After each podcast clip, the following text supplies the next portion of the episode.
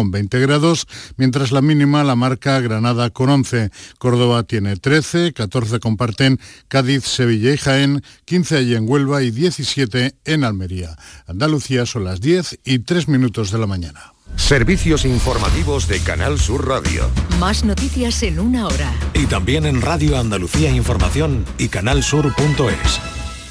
Donde quieras, cuando quieras, con quien quieras. Quédate en Canal Sur Radio, la radio de Andalucía.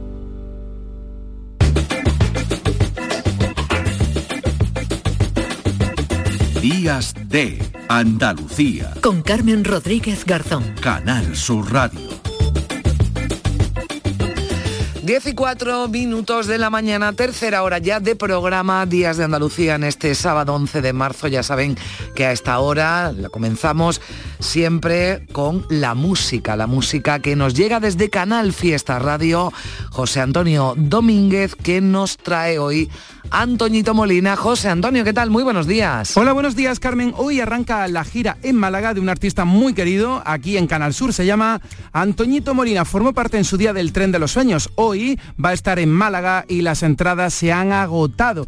El próximo sábado día 18 andará por Sevilla en el Auditorio Fibes y falta muy poco también para que este artista cuelgue el cartel de No hay entradas. La verdad es que se lo merece. Un joven andaluz con mucho talento es Derrota, formó parte en su día, como te digo, de una banda llamada El Tren de los Sueños y sigue soñando pero a lo grande. De hecho, una de sus canciones más populares se llama El Club de los Soñadores. Hoy te voy a saludar con Antoñito Molina. Hubo un tiempo, su nueva historia, que la estamos poniendo mucho en Canal Fiesta Radio y hoy en Málaga. Los que han tenido la suerte de tener entradas seguro que se lo pasan de lujo. Y los que no, pues hay más oportunidades porque va a estar en Sevilla, va a estar en Córdoba, va a estar en Soto Grande y en cualquier momento sonando aquí, en Canal Sur Radio y en la televisión también le vemos mucho a nuestro Molina. Que tengáis un buen fin de semana. Un besazo.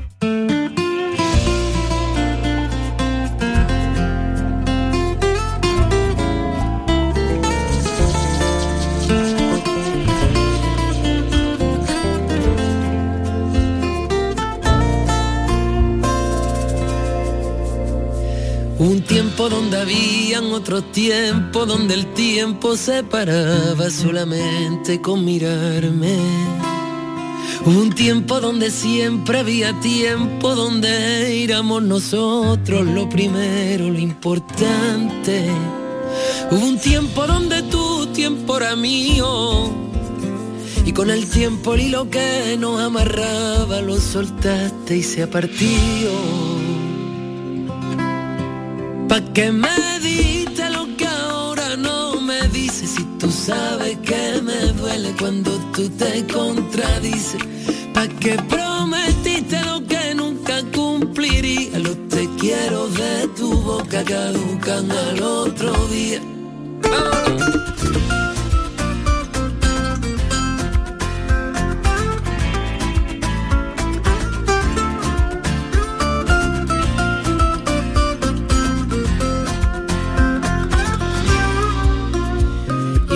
ya quien te espere, quien te pida que te quede, quien bendiga lo que ya de ti no sale. Hace tiempo que aprendí a estar sin ti y ser feliz, estar con alguien que no esté de que me vale.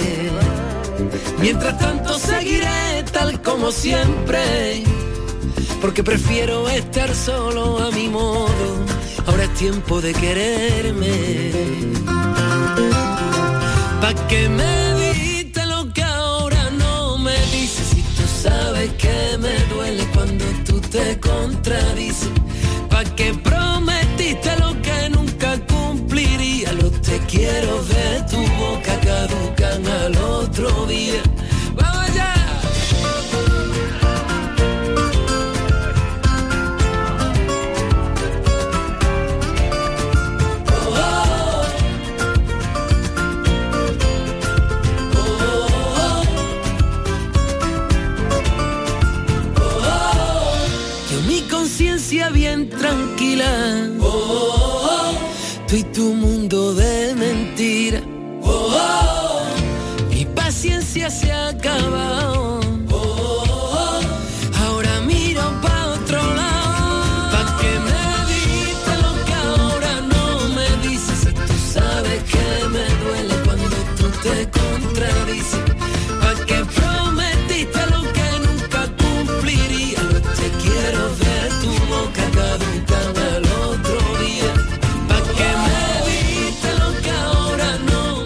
Molina, la canción, la música que nos llega desde Canal Fiesta Radio. Seguimos en Días de Andalucía en Canal Sur Radio cuando son las 10 de la mañana y 9 minutos.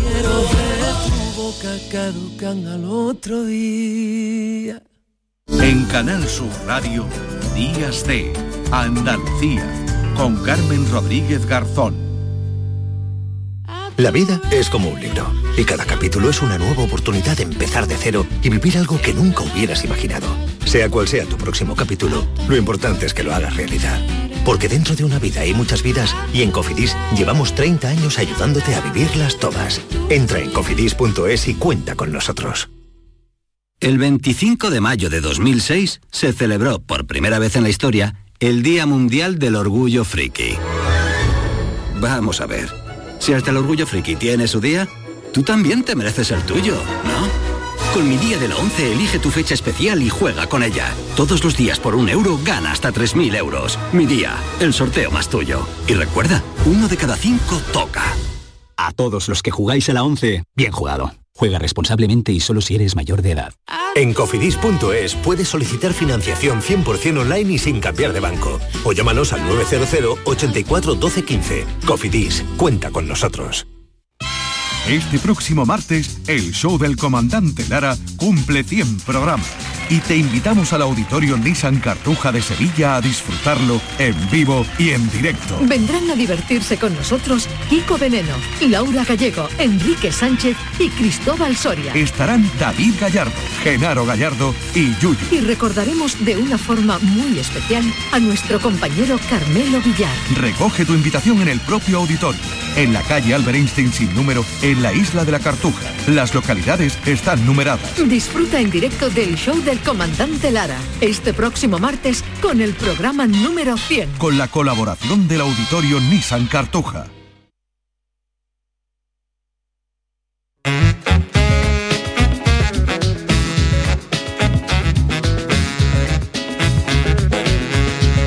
Hemos anunciado al principio del programa que nos iba a acompañar Pablo Rivero, al que seguro que todos los que nos escuchan conocen, porque ¿quién no ha visto, aunque sea algún capítulo de Cuéntame? Él interpreta Tony Alcántara, el hijo mayor de la familia, pero si usted es aficionado a la novela negra, también seguro que ha caído en sus manos uno de sus cinco libros, el último, Dulce Hogar, que evidentemente no es tan dulce, ahora nos lo va a contar Pablo Rivero. ¿Qué tal? Muy buenos días. Buenos días. Bueno, en principio, en primer lugar, muchas gracias por venir aquí, por acompañarnos. Estás de gira con tu libro y también estás por aquí, por Andalucía y por Sevilla presentando. Yo feliz, vamos. eh, cualquier excusa es buena para, para volver a Sevilla. Bueno, ¿da, da vértigo una, una quinta novela o las primeras son las que más miedos o incertidumbre generan en cómo va a ser la respuesta del público? Bueno, yo creo que uf, al principio era más inconsciente, ¿no? Eh, Empecé por placer y porque yo estudié comunicación audiovisual y periodismo y me gustaba escribir y tenía muy claro que quería desarrollar sobre todo la primera historia, ¿no? Y luego mm, yo siempre he dicho que, que escribía por placer y el tipo de libro es que siempre he querido escribir el libro que yo quiero leer, ¿no? Mm. El, el que es diferente, una historia que no me hayan contado o que si me han contado cosas parecidas tenga unos giros y unos personajes diferentes, ¿no?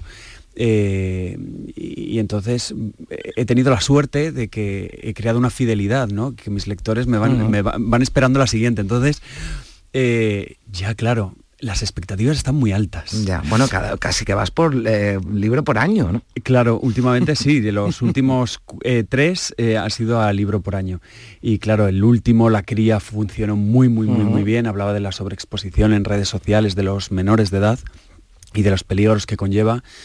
Y, y claro, las expectativas estaban muy altas, pero por suerte Dulce Hogar lleva una semanita y todas las reseñas y la gente que me escribe y demás están diciendo que está a la altura o más, o sea que estoy Sí, muy la crítica, la crítica es buena. Ahora iremos eh, con los temas ¿no? y los asuntos que, trata, eh, que tratas en, en Dulce Hogar. Pero si te pregunto, Pablo, ¿cuál es tu profesión? ¿Tú qué me contestarías? ¿Te sientes más actor o escritor ahora mismo?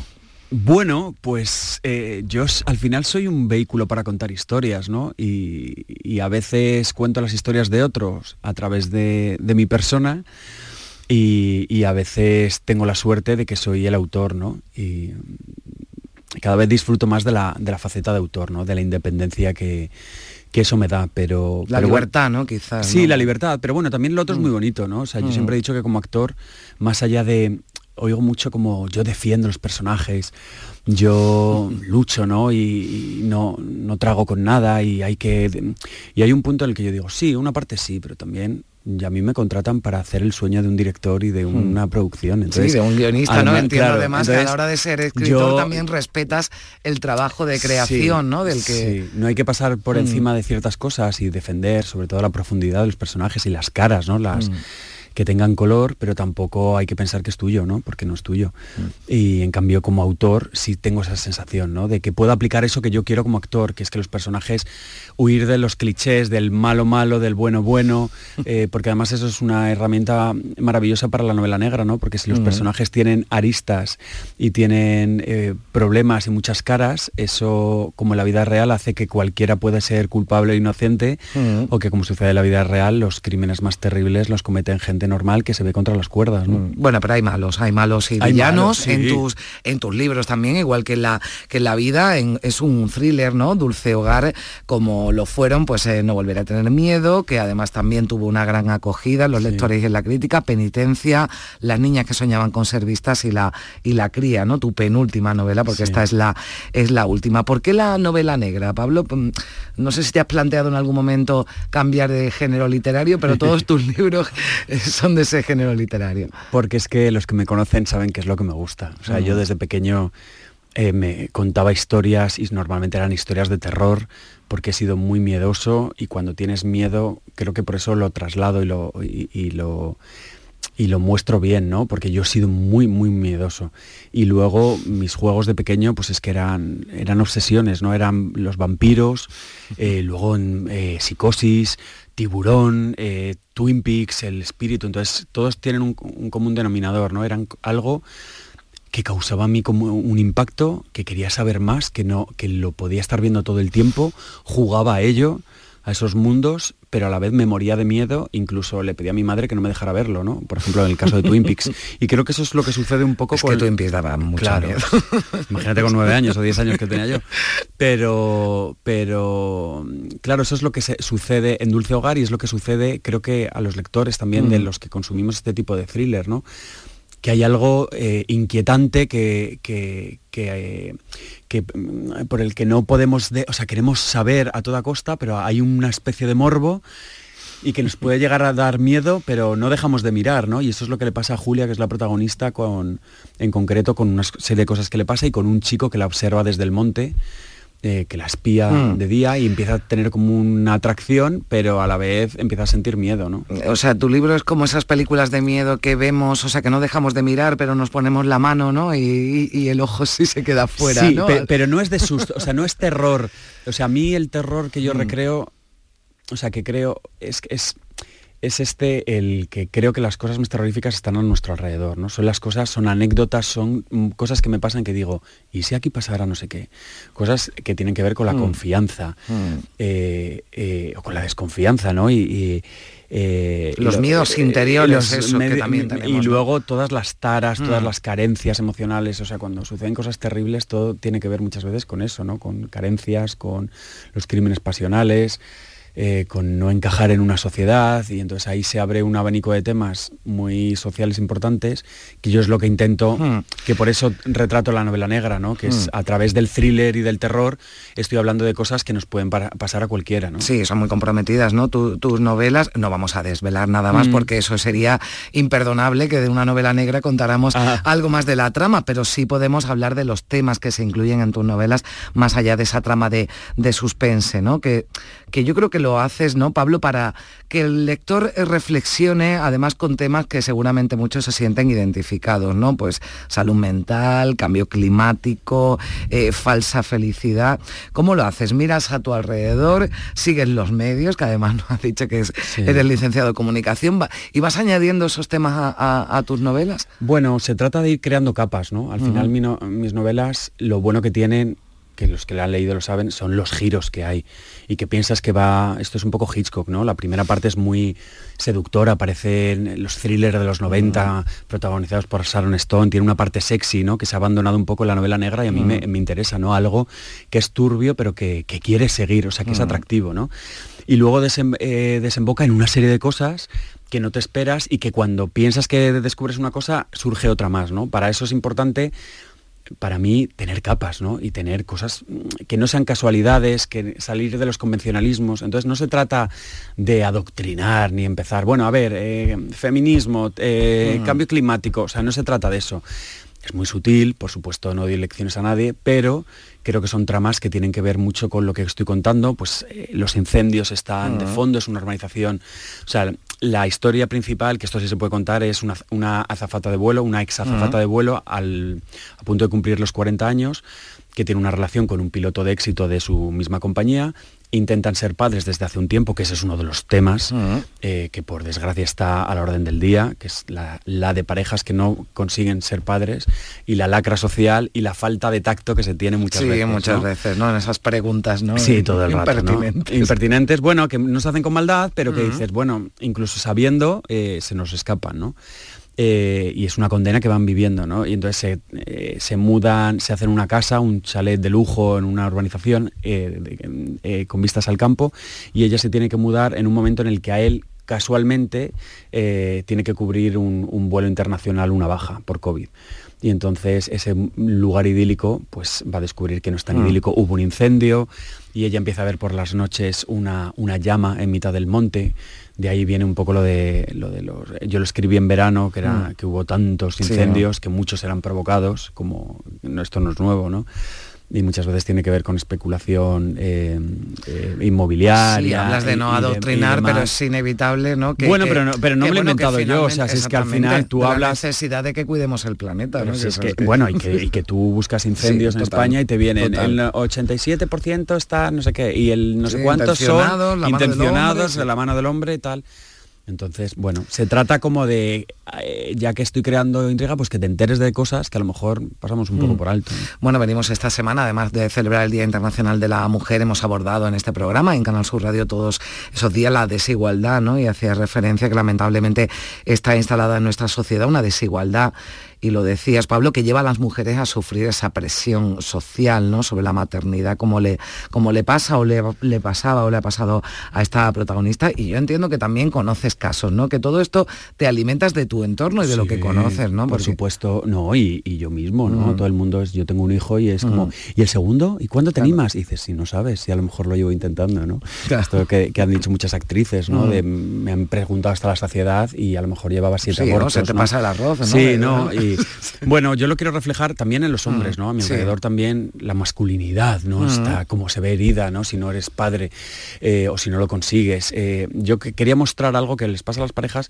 o sea que por un lado es esa falsa felicidad porque nos imponen, sobre todo a través de las redes sociales, todo el mundo es perfecto, todo el mundo tiene las familias perfectas, todo el mundo hace los viajes perfectos, tienen un cuerpazo, va al gimnasio, eh, pero a la vez cada vez los trabajos son reguleros, las condiciones mm. son reguleras, la gente joven no se puede independizar, los que se independizan tardan más tiempo en construir ese, ese dulce hogar y no es tan dulce porque no, mm. no tienen medios con lo cual las parejas eh, se tardan más en intentar ser padres, luego se encuentran con que la naturaleza a partir de los 30 ya es más jodido, ese tipo de cosas, ¿no? Y a la vez tienes esa presión de que lo tienes que conseguir. Y yo lo quería, el hombre lo sufre, y ahí hay parte de, la parte final de la novela, pero sobre todo quería mostrar una mujer independiente, una mm. mujer que ha sido azafata de vuelo internacional, que ha sido dueña de su sexualidad, que ha estado empoderada, aunque suene un poco topicazo, pero es una, una tía dueña de su vida, ¿no?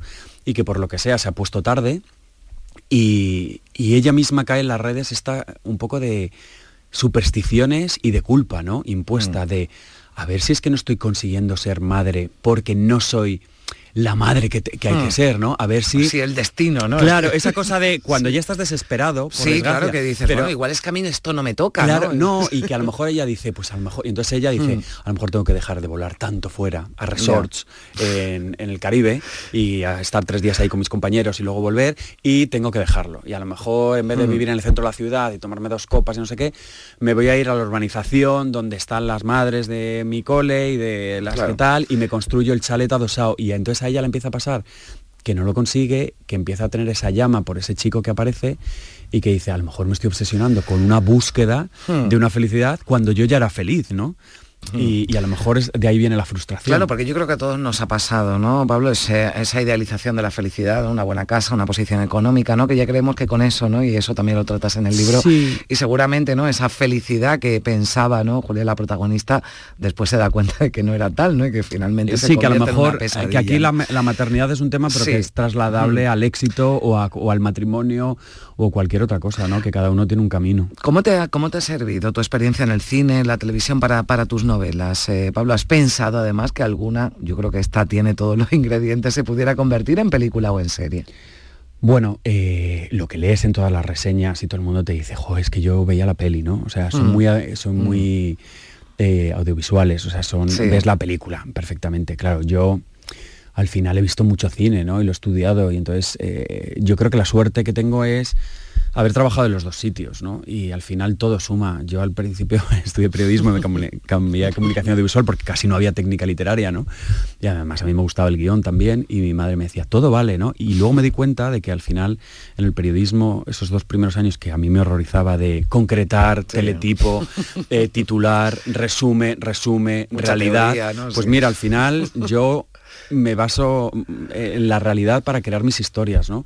Y Mm. luego el tener claro el resumen, lo que quiero contar, la esencia, me vale para, pues por ejemplo, para la promoción, pero sobre todo para crear capítulos en los que, aunque la ambientación juega un papel importante, siempre los personajes vayan en una dirección, la historia avance, no haya trucos, eh, si los hay, luego tengan un- que tengan una explicación. O sea, todo lo que yo intento aplicar como actor eh, al analizar las escenas y, y los textos, pues al final de eh, tengo estos personajes, ¿qué quiere este personaje? ¿Cuál es el obstáculo? ¿Lo consigue? ¿No lo consigue? Ese tipo de cosas, pues lo aplico a las novelas, ¿no? Mm. Entonces yo creo que, que son muy visuales, que tienen mucho ritmo, que, que, no te pierdes, que si... Me pasa que todo el mundo me dice, jo, estas son 500 y pico páginas. Me dicen, me lo he leído en dos días. O sea, si te engancha, te lo lees, ¿no? Son capítulos cortos. Pero que si dejas, tú sabes dónde estás leyendo. No, no te pierdes. Y luego, sobre todo, para mí, el, el plus, o sea, lo que mantengo firme es intentar escribir sobre cosas que no me suenan, que no haya leído, Mm. eh, o que haya unos giros y unas cosas que, o sea, yo valoro mucho la originalidad, ¿no? El no saber, Mm. sobre todo en la novela negra, el por dónde, o sea, leo tanto ¿Por dónde va a tópico. salir, claro, no? porque es A más B más C en general, ¿no? Sí, hay algunas Y que ya empiezas a leer y ya me lo he leído. el malo es este, ¿no? sí, En el sí. tercer capítulo. No, o lo del menos, pero los personajes son los mismos, ¿no? No tienen color, ni tienen... Sí. Eh, mm, me han dicho por aquí los compañeros que te preguntara si finalmente hay última temporada de Cuéntame. Yo vi que te habías despedido, pero al final habrá final, ¿no? Ya, ya, ya que ya que os queda, además, por cierto, ya Cuéntame, pues ya salió hasta la pandemia, ¿no? Eh, bueno, porque se hizo como un flash forward Sí. de estos que, que llaman. Eh, creo que lo dejamos en el 93 o en el 94, Mm. justo antes de las últimas, o sea, de las últimas elecciones Mm. cuando pierde Felipe González. Eh, bueno, yo me acuerdo de eso porque mi personaje estaba ahí en toda esa Mm. trama. Eh, claro, yo me despedí, me despedí del plató de la temporada, pero no Mm. sabía que no íbamos a hacer más, ¿no? Eh, ha habido ahí un, un, un impasse y, y realmente ahora empezamos, vamos a hacer siete capítulos, que en, en principio es el cierre y en el que estaremos toda la familia Alcántara, pues ahí para. Creo que creo que se va, creo que se va abordando distintos años. Eh, desde creo que esto es por lo que he leído ¿eh? Mm. Yo no- eh, y que cada personaje de la familia cada miembro de la familia protagoniza uno de los capítulos Bueno, Pablo Rivero, que es Tony Alcántara, pero hoy es Pablo Rivero. Yo te conocía solo de la televisión. Me alegro mucho de, de- de haberte conocido, de tener esta charla contigo. Eh, ya creo que estás preparando tu sexta novela, o sea, no paras. es que es que si no luego no me da tiempo porque yo ahora empiezo a rodar una peli luego empiezo con cuéntame o sea tengo que ir avanzando y luego es que eh, necesito sacármelas de encima, porque tengo como cuatro o cinco y al final siempre me pasa igual, es como los libros, ¿no? Tienes eh, una cola y te lees el último. Bueno, pues cuando pases por aquí, por Andalucía, por Sevilla, te vienes y nos vas contando, bueno, pues una vez al año vamos a entrevistar aquí a Pablo Rivero si sigue, si sigue, con ese ritmo. Bueno, pues te deseo toda la suerte en todos tus proyectos, en tus libros y también en, la televisión, en el teatro, en el, en el cine, que me consta que no te faltan proyectos. Pablo, un placer y gracias por estar aquí. Gracias. Cuéntame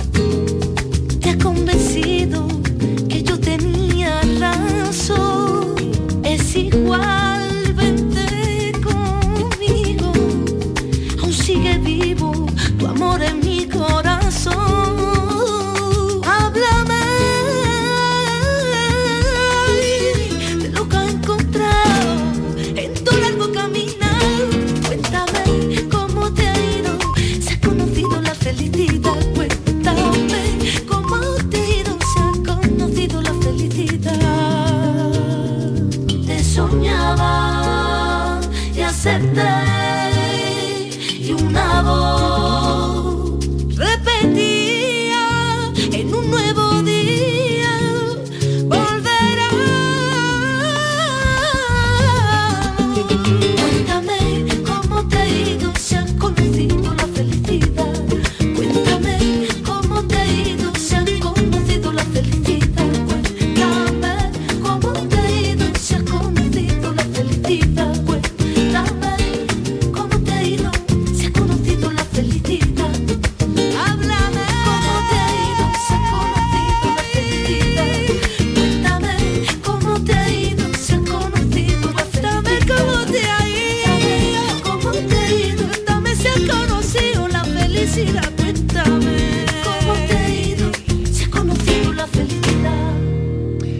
31 minutos de la mañana.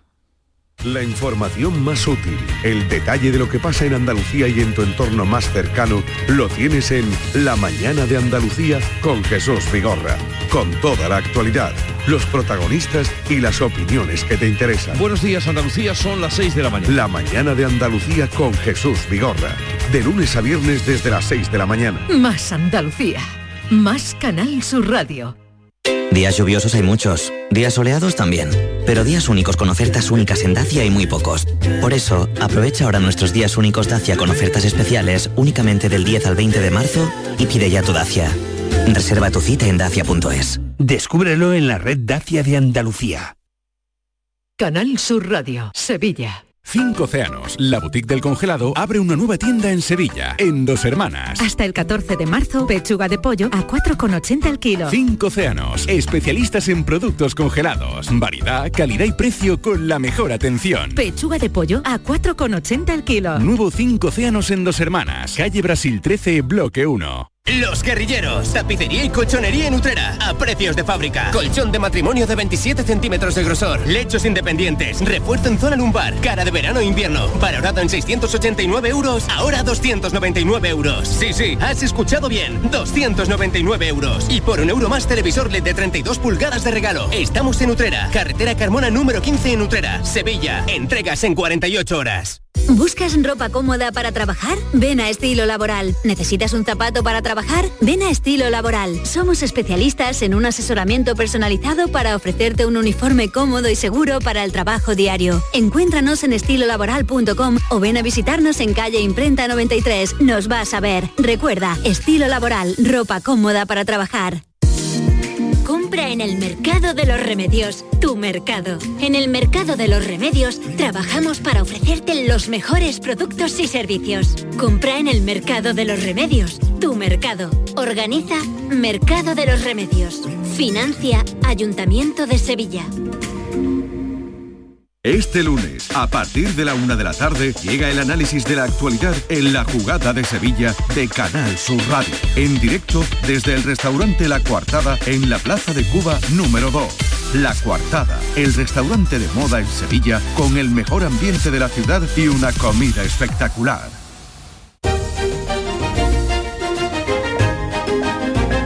En Canal Sur Radio, Días de Andalucía, con Carmen Rodríguez Garzón.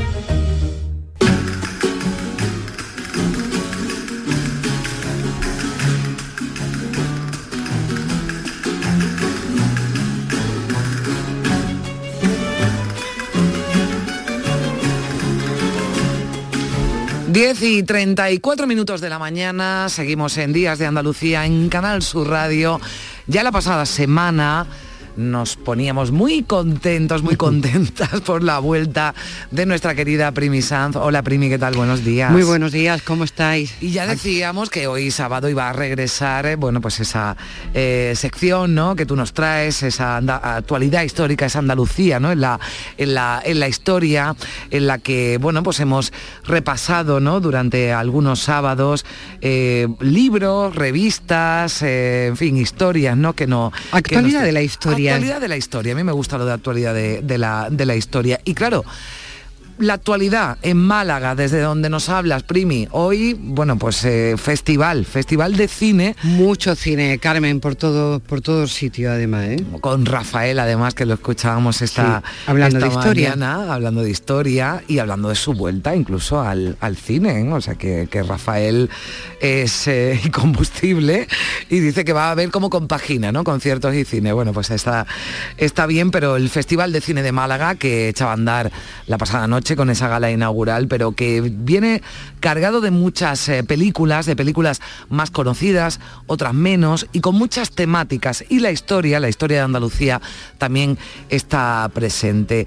Vamos a conocer, eh, Primi, qué películas se presentan que tengan una vinculación con la historia, con la memoria, ¿verdad? O por lo menos con la historia más, más reciente. Por Mm. cierto, que hay muchísimo cine andaluz, directores y actores andaluces en este festival. Bueno, la inmensa mayoría de estas películas son documentales y guardan la memoria sobre estos personajes y también pues, el, el pasado más reciente, la historia de un poco de todos nosotros. Eh, ya que hablamos de esa fotografía que nos Mm. podría dar la, dar la historia de un personaje, vamos a hablar de un fotógrafo fundamental, no solo en la historia de Andalucía, sino también en la de España. Hablamos de Manuel Falces, como Mm. ya sabéis, almeriense, dedicó toda su vida a la fotografía y sobre todo de un proyecto que se llamaba Imagina, que luego dio paso al Centro Andaluz Mm. de la Fotografía, que está en Almería, el CAF una institución mm, que tiene ámbito nacional y que él puso en marcha y continúa afortunadamente en activo. En el documental, entre otros, escuchamos a Pablo Juliá, que también llegó a Mm. ser director de, de ese Centro Andaluz de la Fotografía. Manolo era un poeta en el- con una cámara. Creaba. Yo creo que su conocimiento fotográfico era menor que su conocimiento de la escritura poética. Yo creo que escribía con fotografía. Y era verdad, bueno, José Ángel Valente y Manuel Falces tienen ahí una relación intensísima. Bueno, este documental es de José Manuel Magriño, se llama Manuel Falces, Inventario de Espejos. Bueno, pues este va, se va a presentar, ¿no? El día 13, Primi, en, en el Auditorio Museo Picasso. Que le pega muy bien. Sí, le, va, le va muy bien. Desde luego, bueno, pues este documental que está en el Festival de, de- de Málaga, pero hay también eh, tres documentales, Primi, que nos cuentan historias muy personales, que nos describen el mundo del arte en una época muy determinada y curiosamente además los tres son bailadores flamencos. Sí, muy curioso que coincidan en un festival Mm. eh, tres producciones distintas y enfocadas al baile y al baile flamenco. Una es En mis zapatos, una película de Pedro Morato, sobre un bailador malagueño que es Paco Mora. Luego está también Quijote en Nueva York de Jorge Peña Martín, que es una historia buenísima. Carrete es un bailador excepcional, particularísimo y que siempre ha estado enamorado de Fred Astaire y ha cumplido su sueño, que ir a Nueva York, al sitio donde él vio por primera vez en una película a Fred Astaire y actuar en un gran teatro. Mi niñez la sigo teniéndolo dentro de mi cuerpo y no me olvidará la vida, siempre hasta que me muera. Solo llevo dentro de mí la alegría, la tristeza y el amor. La lleva siempre dentro de mí. El adulto ya llegará. Llegará un día que diga, ahora sí adulto.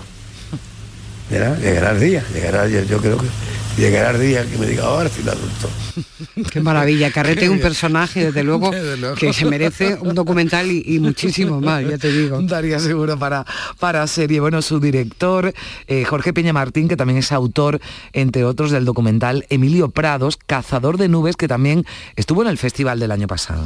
Sí, tuvo mucho éxito. Y otro documental sobre el baile flamenco que nos tiene fascinados. eh, En esta sección, en este caso sí a concurso, es una película de Paloma Zapata, ella es catalana, pero tiene un fuerte vínculo con Andalucía y se oye mucho hablar en andaluz en esta película que se llama La Singla.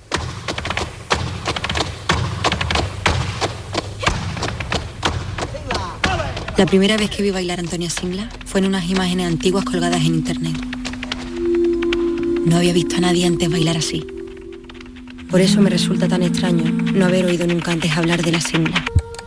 Antonia Singla nació a finales de los años 40 en el Somorrostro, un barrio de barracas en la playa de Barcelona. Y allí creció junto a su familia y sus animales, a los que adoraba.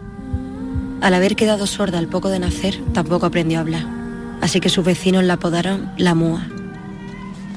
Precioso, Ah, ¿eh? Este documental tiene una pinta excepcional, Sí. va a concurso, yo creo que nos va a dar sorpresa, ¿eh? Fíjate, la Singla, yo no, no había escuchado hablar de ella, pero con 17 años, ¿verdad? Primi revolucionó Mm. el mundo del flamenco, pero desapareció de los escenarios antes de cumplir los 30. Sí, eh, este documental, que no vamos a descubrir Ujú. nada, eh, precisamente va en busca de la singla. Mm. Y en el tráiler ya apuntan que puede ser que la conociera o no, que siga viva o no. Bueno, me estaba recordando aquel documental eh, norteamericano, acordáis también, Mm, bueno, ahora, no lo pongo en pie, pero que iba buscando un personaje y lo encuentra, ¿no? Su- eh, exacto, Sugarman. Efectivamente, me lo ha dicho Zapico.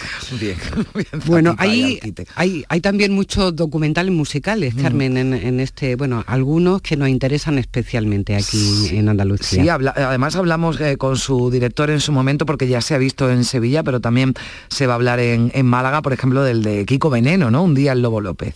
Sí, aquí se va a poder ver el día 15 en el Teatro del Sojo CaixaBank. Es de Alejandro G. Salgado, que estuvo aquí en el programa. Mm. Y bueno, ya sabéis que cuenta Sí. ese proceso de creación de aquel eh, disco maravilloso de, de Kiko Veneno, justo cuando estaba preparándose Sevilla para el gran acontecimiento de la Mm. Exposición Universal. Un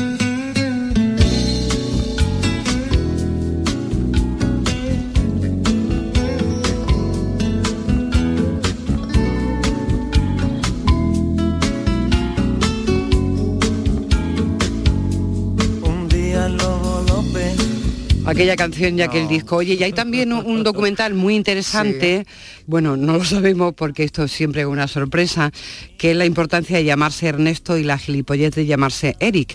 Estamos hablando de Eric Jiménez, el que ha O sea, el sido título a mí batería. ya me- Bueno, a mí ya me llama la atención. Muchísimo. Eric también escribió un libro que contaba toda Mm. su vida y yo creo que ha sido el pie de esto. Bueno, ha sido batería de grupos como KGB y actualmente Mm. batería de Lagartija o, o de Los Planetas. Esto es, por ejemplo, algo de lo que se puede escuchar en ese documental. Musicalmente era, estaba como a galaxias de los demás. Para mí, después de Buntic, de Siouxsie en el Rocola, mi mayor influencia fue la Semana Santa. Y le dije, Eri, si yo mañana dejo los ceros, tú formas una banda conmigo. Yo eché los dientes derechos con KGB, pero me salió la muela del juicio con, con lagartija. ¿no? En fin, que todos no lo podemos esperar de, La de este importancia De documental. llamarse Ernesto y la gilipollez de llamarse Eric. Pues tiene muy- Efectivamente. Tiene muy, buena pinta. Bueno, Bueno, y te repaso, sí, es solamente que va, em, se va a recordar cómo era la puesta del sol en la costa, la costa del sol en los años 60 con Hotel Torremolino y también que el festival ha editado dos libros muy interesantes que tienen que ver con la historia del cine, eh, los documentales en, en los últimos años y también un libro sobre las mujeres en el cine. Y hay otra película que tiene que ver con la memoria, y en la memoria del cine, una película sobre Fernando Méndez Leite que ha hecho Moisés Salama. En fin, que historia contemporánea la podemos repasar también en el Festival de Málaga. Bueno, pues Llevamos dos años haciéndola. Es un libro sobre el estado actual del documental en España y que eh, son y 30. este es, mm, como ya sabéis, Juan Antonio eh, Vigar, que es el director del Festival de Cine. Pues nada, que, que hay mucho cine por ver, toda una semana por delante y sobre todo que hay, afortunadamente, muchísimo cine andaluz con muchos creadores andaluces. Bueno, pues eso es sin duda una buenísima noticia, que haya mucho cine andaluz, cine del bueno, cine además de, de todo tipo, cine documental también, en el Festival de, de Cine de Málaga, del que vamos a seguir hablando aquí en Días de Andalucía y también durante toda la semana en Canal Sur Radio, porque va a dar para mucho. Primi, un beso fuerte. Un beso fuerte para todos. Buen sábado. Me alegro tanto, no me lo esperaba.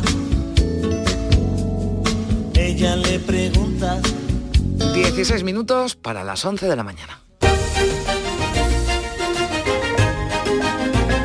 En Canal Sur Radio, Días de Andalucía, con Carmen Rodríguez Garzón. Este fin de semana volvemos a disfrutar de la radio contigo en Gente de Andalucía, con todo lo que nos ofrece nuestra tierra y con su gente. Déjate seducir por todo lo que tenemos y síguenos. Gente de Andalucía, con Pepe da Rosa. Este fin de semana desde las 11 de la mañana en Canal Sur Radio. Más Andalucía, más Canal Sur Radio.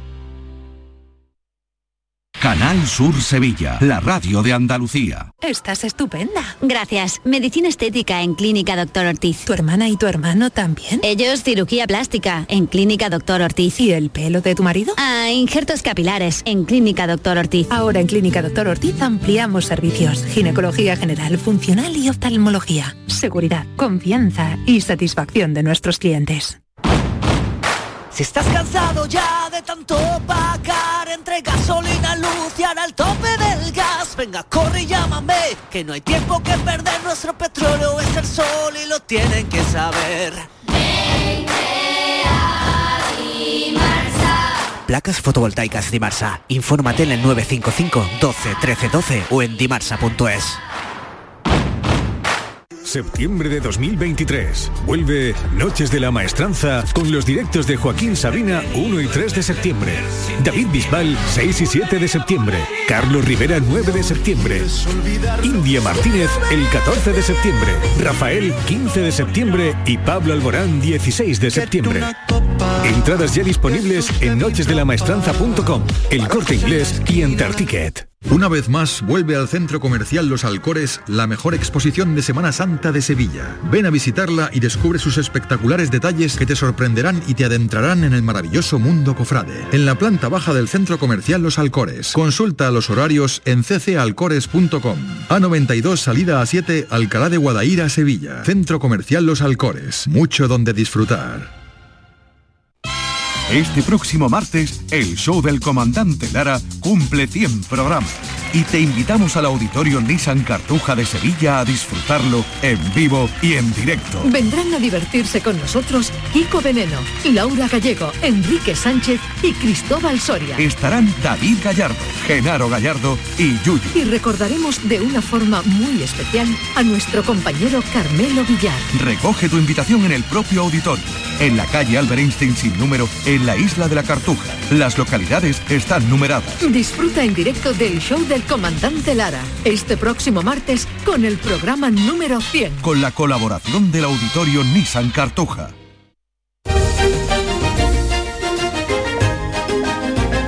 En Canal Sur Radio, Días de Andalucía, con Carmen Rodríguez Garzón.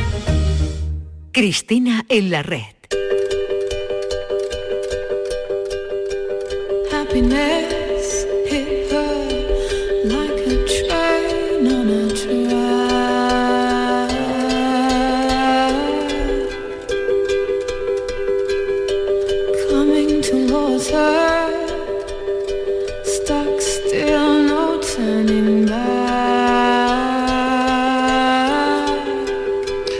10 y 48 minutos de la mañana, con buena música como siempre, le damos la bienvenida a nuestra querida Cristina Consuegra. ¿Qué tal, Cristina? Buenos días. Buenos días, ¿qué tal, Carmen? Bueno, ¿qué estamos escuchando por ahí?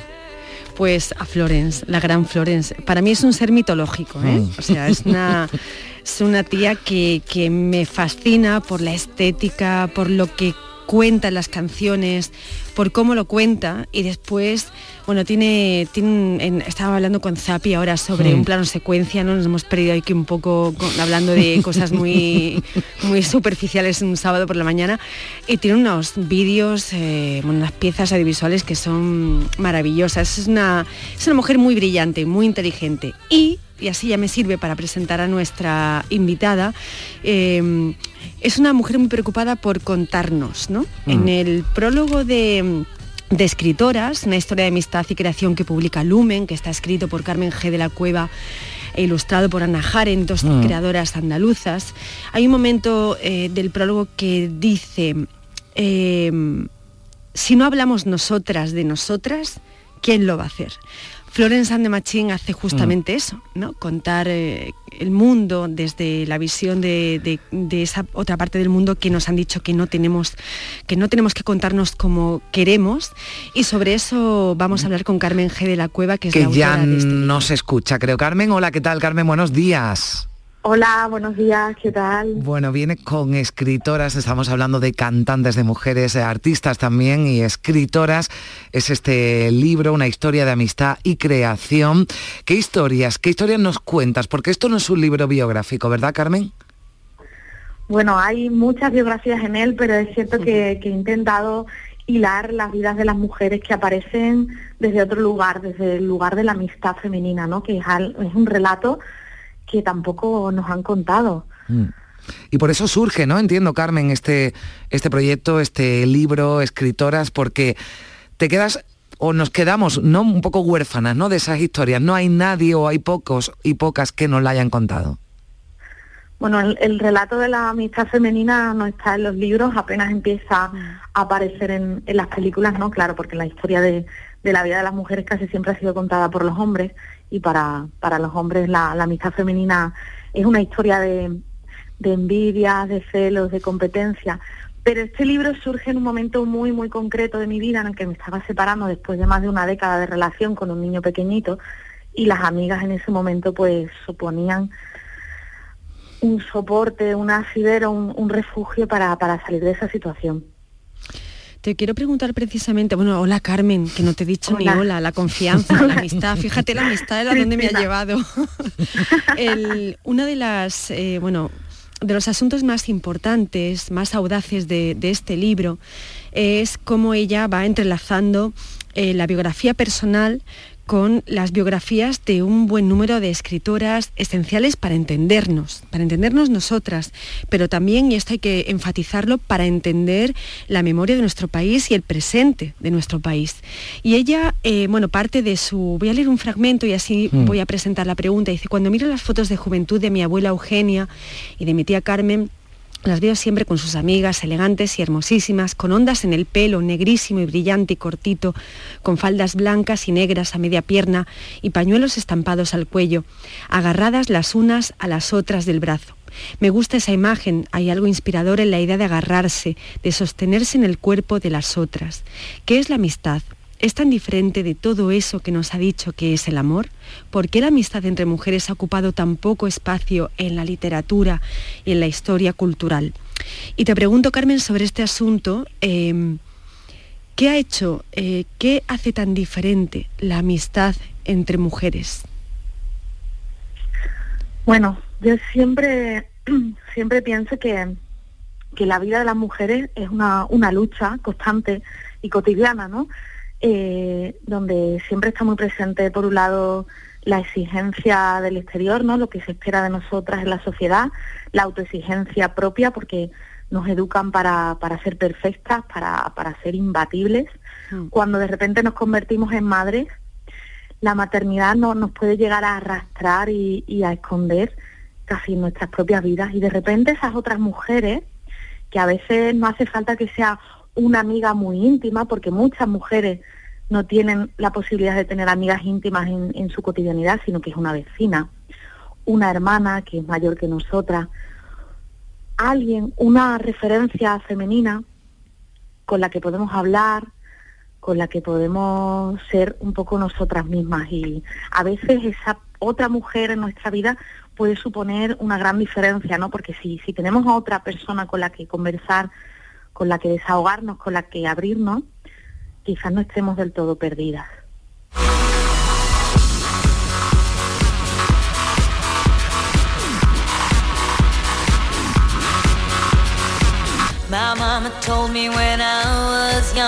Bueno, veníamos eh, de Florence, ¿no? Y vamos con otra artista poderosa, mujer poderosa como Lady Gaga, ¿no? Que es lo que estamos escuchando de fondo, eh, Cristina. Eh, en estas escritoras o estas escritoras, bueno, aparecen algunas más conocidas, otras más desconocidas. Historias, Carmen, que existieron y otras que podrían haber existido. Bueno, la verdad es que la, selección de autoras responde a, una pulsión personal, ¿no? Están estas es- autoras porque a mí me han tocado por mi propia historia, pero claro que, hay muchas otras y desde luego también está la historia de las mujeres anónimas, es decir, se cuenta parte de la historia de la residencia de señoritas o del liceo un club femenino que fueron espacios de reunión y de sororidad en el Madrid de los años 20 y 30, antes de que estallara la guerra. Y ahí hay muchas historias que pudieron darse, ¿no? De hecho, hay una historia colectiva de las mujeres que pudo darse, pero que la guerra civil, el franquismo, los 40 años de dictadura y de silencio vinieron a, ensombrecer y aniquilar de alguna forma, ¿no? La mujer, la historia de la mujer volvió hacia atrás, volvió a, a meterse en la casa, la sección femenina impuso impuso su violencia y, y nunca sabremos ¿no? lo que podría haber sido de muchas de estas mujeres si no hubiera sucedido la guerra. Decía antes que, este libro está escrito de manera muy audaz eh, y lo quiero explicar porque Carmen no solamente va eh, narrando la historia de, un buen número de escritoras, más algunas más conocidas que otras, sino también introduce las voces de esas mujeres que rescataron su obra, sus biógrafas, ¿no? Y además, por si esto no, pare- no, no puede eh, parecer suficiente, ella entrelaza la biografía personal con los acontecimientos eh, y la vida de esas escritoras. Esto es complejísimo, Carmen. ¿Cómo, cómo llegas a hacer ese juego eh, literario entre el presente, un presente construido desde el pasado, pero también un diálogo directo entre, entre la escritora que tú eres y las escritoras de entonces? Para mí, aunque no lo pueda parecer, es algo muy natural porque como lectora, desde niña, siempre he mantenido una conversación que yo considero íntima, ¿no? Una conversación que se ha dado sobre todo en mi cabeza con estas autoras y con los libros que iba leyendo. Entonces, está claro que el libro tiene muchísima bibliografía y documentación, pero yo llevo quizás leyendo a Carmen Laforedo, a Elena Fortún, décadas leyéndolas, es decir, viéndome en sus historias, entendiéndome como parte de sus historias. Entonces, para mí es un diálogo muy natural. Yo me sitúo a su altura en el sentido de verlas como iguales a mí, porque yo también he sido en algún momento Andrea de, de nada, ¿no? De Carmen Laforet, o he sido esa Celia que intentaba ser una niña un poco más allá más distinta, más rebelde de lo que de lo que se esperaba que fuera, ¿no? Entonces, para mí eso es es un diálogo natural que he intentado traspasar al papel porque creo que, que no es algo que me pase solo a mí, ¿no? Que, que las, las lectoras, que somos lectoras desde muy pequeñas, crecemos con esas otras voces que, que se convierten casi en carne y hueso, ¿no? Y nos acompañan a lo largo de la vida. No sé si me da tiempo a lanzar Sí, otra pregunta, sí, sí. Carmen. Mira, pues muy breve. De, mm, es curioso porque leyendo el libro, eh, es un libro al que hay, que hay que dedicarle mucho tiempo, porque además las ilustraciones de Ana Jaren están muy, muy bien Mm. trabajadas, ¿no? E impulsan el texto de Carmen. Eh, pero te quería preguntar, em, a ver cómo lo enfoco sin que parezca raro lo que voy a lanzar. Yo tengo la sensación eh, de que el anonimato al que estaban condenadas o al que intentaban eh, llevarlas y la falta de visibilidad y de recorrido y bueno, pues la escritura eh, utilizando un seudónimo, bueno, escribiendo bajo el nombre de un varón, Mm. les dio más impulso, Carmen, es decir, les dio un plus de fortaleza que en cierto modo sirvió como eh, raíz para el pensamiento de ahora. Bueno, yo siempre siempre me preguntan, y María, el- eh, por el caso de María Lejárraga, ¿no? Mm. Que es como el más ejemplo, carismático de todo este libro. Pero ¿cómo puede ser que escribiera hasta después de muerto el marido, cuando ya no estaban juntos bajo su nombre? ¿Pero por qué? Esto no puede ser, ¿no? Se la juzga con los ojos del presente Mm. cuando históricamente las mujeres se han escondido bajo el nombre de masculino, eh, bajo el anonimato, precisamente para ser caballos de Troya. ¿Podría haber publicado María Lejárraga cartas a las mujeres de España en 1916 invitando a las mujeres a ser feministas felices con su propio nombre? No, la habrían recibido bien, la habrían alabado como alabaron a Gregorio Martínez Sierra, precisamente diciendo, ¡guau, cuánta razón tienes, Gregorio! No habría sucedido. Entonces yo creo que lo que hay es una audacia y una inteligencia que no podemos entender del todo, pero que, que está ahí y hay que, hay que reivindicarla también, claro que sí.